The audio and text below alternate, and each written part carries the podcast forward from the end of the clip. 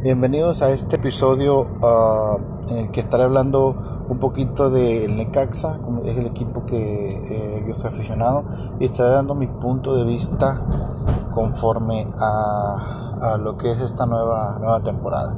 Eh, ¿A qué se debe este inicio? Bueno, van dos jornadas, es imposible decir, oh, eh, será un fracaso, pero estas dos primeras jornadas contra Tigres, derrota 3 a 0 contra Bravo de Ciudad Juárez, un, un partido que pintaba para ser eh, mínimo un empate o una victoria. Es un torneo que va a ser muy complicado para el cuadro de Aguascalientes por muchos factores. Uno, el primero es como cada año, cada, pero cada semestre eh, es un equipo nuevo. Eh, el primer partido contra Tigres se notó eh, las ausencias en empezar con la portería. Ah, tienes un portero que no fue titular en su equipo, sí terminó como titular, pero no era un portero que era titular por completo, no un portero titular de 100%, que, que es un portero que, tenía, que tiene mucho potencial, que tiene mucho, mucho recorrido, que tiene eh, lo podemos ver en la selección en los próximos años. no es un portero consolidado en primera división. En la defensa se te van tus dos titulares, Ventura Alvarado y se van eh, Rodrigo Noya, dos, dos eh, defensas titulares. regresa Mario Luna en su segunda etapa con el Necaxa. y, y regresa, perdón, Mario Luna y a una Bilbao, un defensa que también no tuvo mucha participación con San Luis. Y después regresa Carlos González, que la, afición lo, pedía mucho, pero que viene una lesión. Y es complicadísimo venir una lesión y ganarte la confianza del técnico, así cualquier cosa. el lado empezó Sandoval, un chico al cual yo le doy mucho, mucha de la duda y es un buen joven, pero que en realidad le hace falta más, más partidos. Eh, González, que mucha gente lo dice lo, en la defensa, el lateral izquierdo, eh, no hay muchas opciones, no hay mucha opción, o sea, es, era él y honestamente la mayoría de, de, los partidos de Necaxa los perdió en la banda. Necaxa utilizó contra Juárez todos sus cuatro laterales. Porque honestamente ahí es el problema. Ahí es el problema del equipo. Y pues ahí empezó el, el contra Tigres. Lo exhibieron.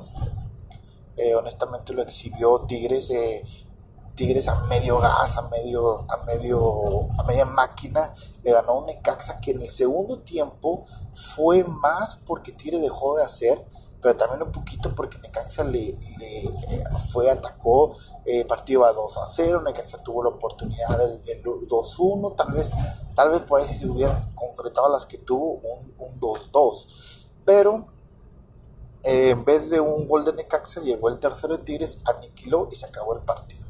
Contra Juárez, misma historia, esta tuvo un poquito de, llegada, Necaxa se adueñó del partido por momentos, por lapsos y terminó igual destrozado y con casi 30 minutos, quiero decir, con un hombre de más, un hombre de más terminó perdiendo el partido. Que, ojo, el, eh, hay muchos factores en el, equipo de, um, de, Juárez. Uno de ellos es su portero, Iván Vázquez, que hizo un buen partido, incluso le sacó mano a mano a Pacerini y sacó dos o tres pelotas de, gol seguras. Eh, obviamente haciendo tiempo, eh, dándole aire al balón y todo.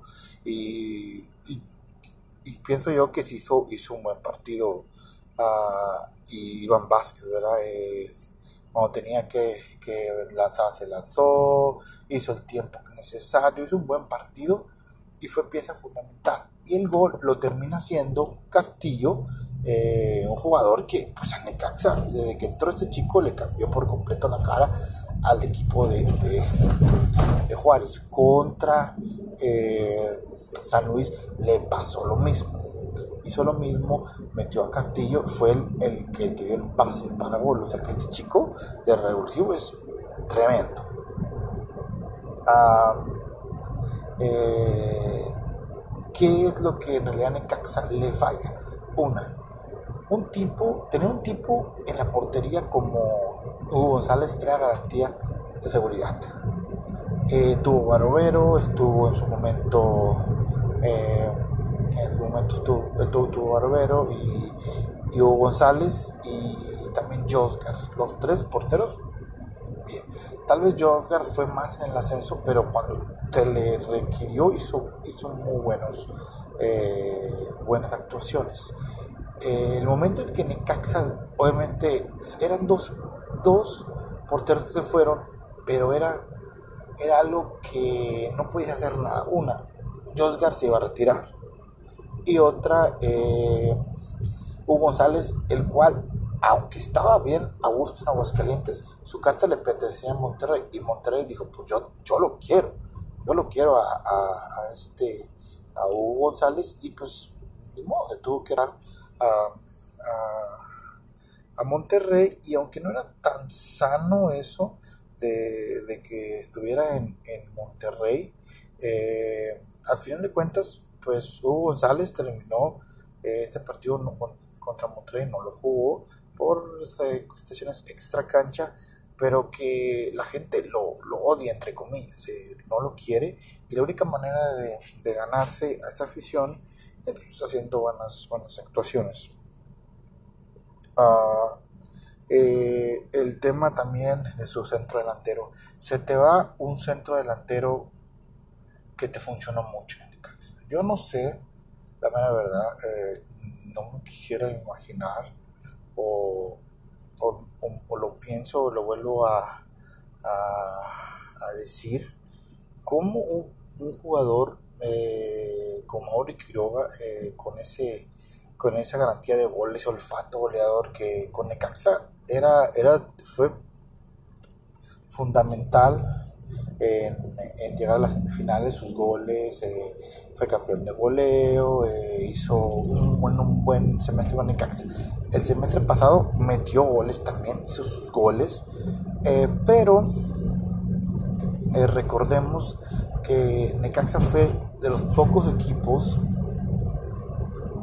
hubo dos equipos, creo que fue Cruz Azul, del cual eh, siempre metí, en todos los partidos del torneo pasado de este que no se terminó de, jugar las finales ni eso ah, se, fue uno de los pocos equipos que jugaron gol en todos los partidos no hubo un partido que no metiera gol pero fue porque estaba Quiroga, que él lo, él lo dijo muchas veces, Quiroga, que, ese, que él se sentía muy a gusto jugando con Maxi Salas. No nos, no nos sorprenda ver a Quiroga con Maxi Salas jugando otra vez en San Luis o en otro equipo. Pero pues igual. Ahora, este modelo de negocio que Necaxa tiene de comprar barato y vender bien, no digo carísimo, pero vender bien, le ha funcionado de su ascenso hasta acá, hasta la, la liga, hasta, eh, hasta este torneo, o mejor, mejor dicho, hasta el último torneo que tuvimos, que se canceló.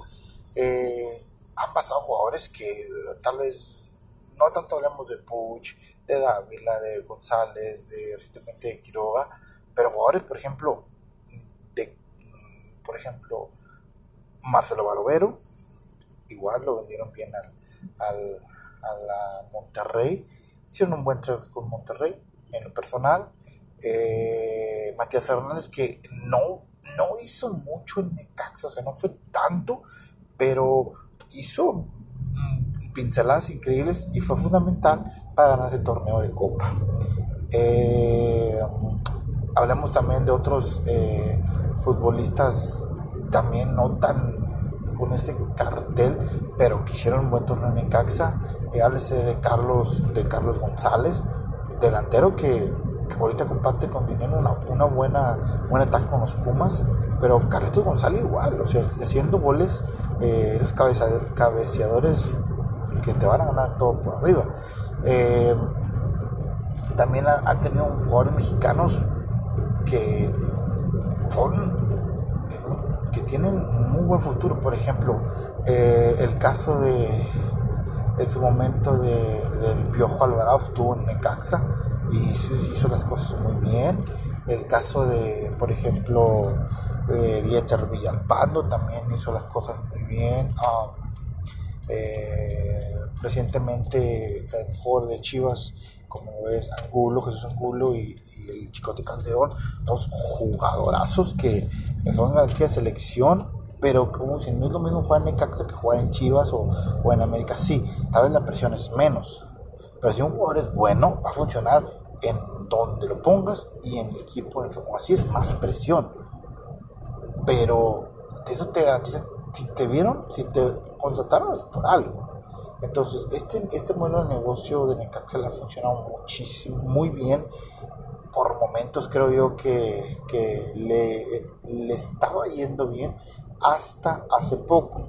Recuerdo una, entrevista que le hicieron a Hernández Slash cuando, cuando él dijo, no sé si, si, si esto, eh, si él era el encargado de las contrataciones, yo no sé la mera verdad, eh, que era el que se encargaba de estos estas contrataciones. Pero Hernández Lash una vez dijo en una entrevista que el Necaxa tenía un tipo scouting, un tipo, eh, sí, un departamento de scouting que checaba al jugador, que lo, lo iban a, lo, lo checaban a ver esto, el otro, checaban cómo vivía, si el jugador era casado, si era tenía novia, si tenía, eh, pues, cómo era su vida eh, fuera de la cancha, obviamente. No, no 100% eh, meterse en su vida, pero darse una idea y todo eso. Y que tenían mínimo 10 futbolistas por posición en total creo yo, por posición, son más de 100, son casi 110 jugadores eh, por posición que tenían Necaxa ojeados.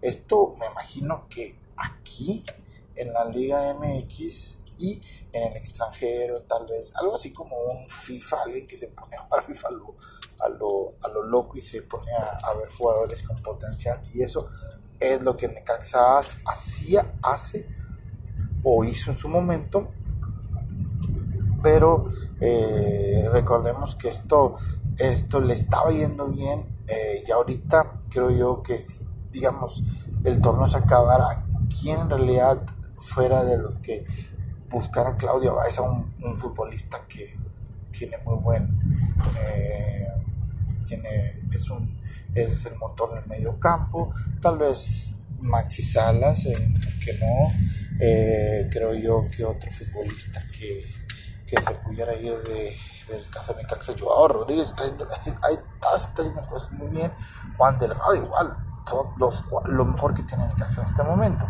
Eh, futbolistas mexicanos que yo creo que yo le veo mucho futuro a Malagón y a Sandoval también.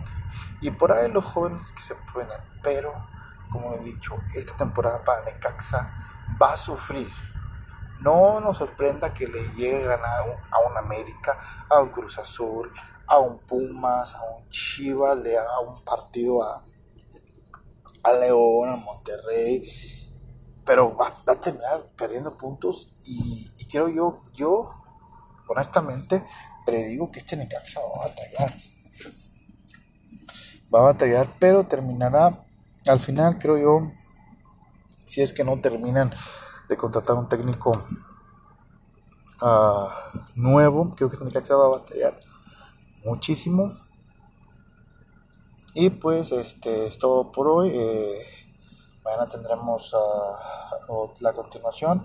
Después del partido contra América, a ver qué es lo que Necaxa eh, puede lograr en esta, si, si levanta, si no levanta, veremos qué es lo que, lo que sucede. Ojalá por el bien de la institución que se gane contra América o se empate, porque una derrota pondría ya sobre la, sobre la cuerda floja a, a Poncho Sosa y pues vamos a ver qué sucede. Y pues todo por hoy y hasta la próxima.